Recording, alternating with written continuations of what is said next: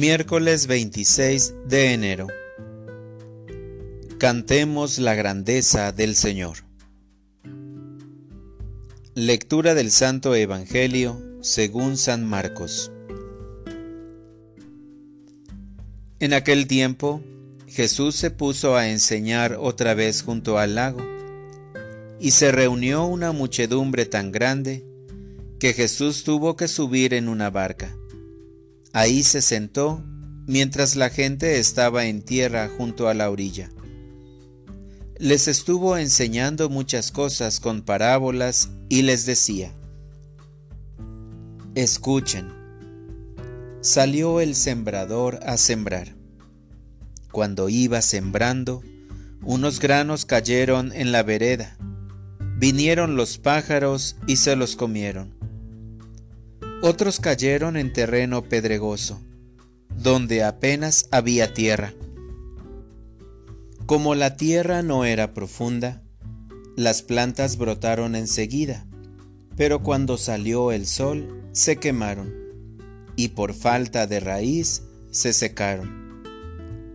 Otros granos cayeron entre espinas. Las espinas crecieron, ahogaron las plantas y no las dejaron madurar. Finalmente los otros granos cayeron en tierra buena. Las plantas fueron brotando y creciendo y produjeron el treinta, el sesenta o el ciento por uno. Y añadió Jesús, el que tenga oídos para oír, que oiga. Cuando se quedaron solos, sus acompañantes y los doce le preguntaron qué quería decir la parábola. Entonces Jesús les dijo, A ustedes se les ha confiado el secreto del reino de Dios. En cambio, a los que están fuera, todo les queda oscuro. Así, por más que miren, no verán, por más que oigan, no entenderán, a menos que se conviertan y sean perdonados. Y les dijo a continuación, si no entienden esta parábola, ¿cómo van a comprender todas las demás? El sembrador siembra la palabra. Los granos de la vereda son aquellos en quienes se siembra la palabra.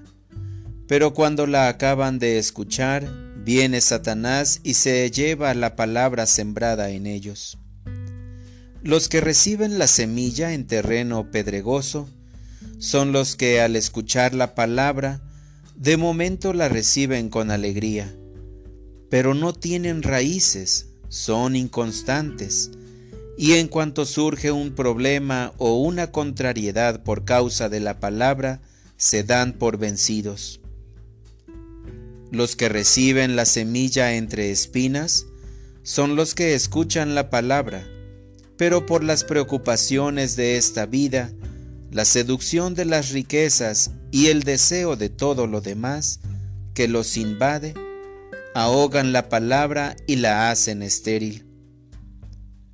Por fin, los que reciben la semilla en tierra buena son aquellos que escuchan la palabra, la aceptan y dan una cosecha, unos de treinta, otros de sesenta y otros de ciento por uno.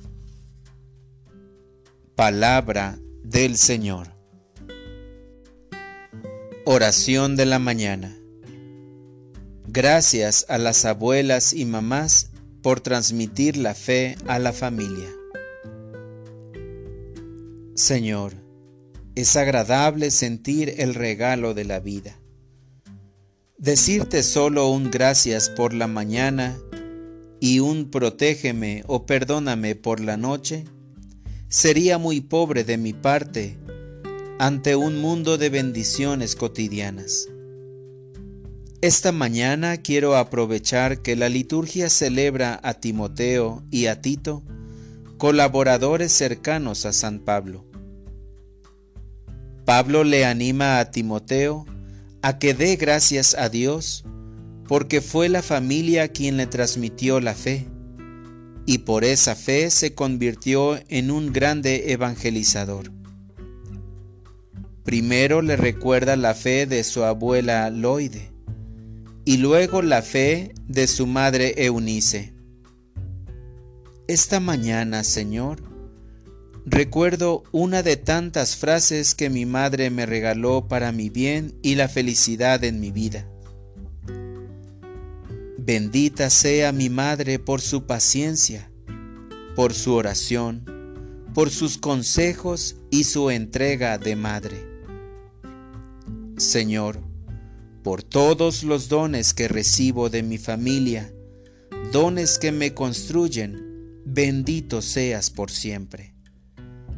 Dame el don de cuidar los principios que recibí de la familia y el don de transmitirlos a la siguiente generación. Para orientar mi vida. Bendice siempre a tu madre y a tu abuela. Son un don de Dios y recuerda siempre sus consejos porque son principios que construyen tu vida. Y si las tienes en compañía de Jesús en el cielo, pídeles que te manden su bendición.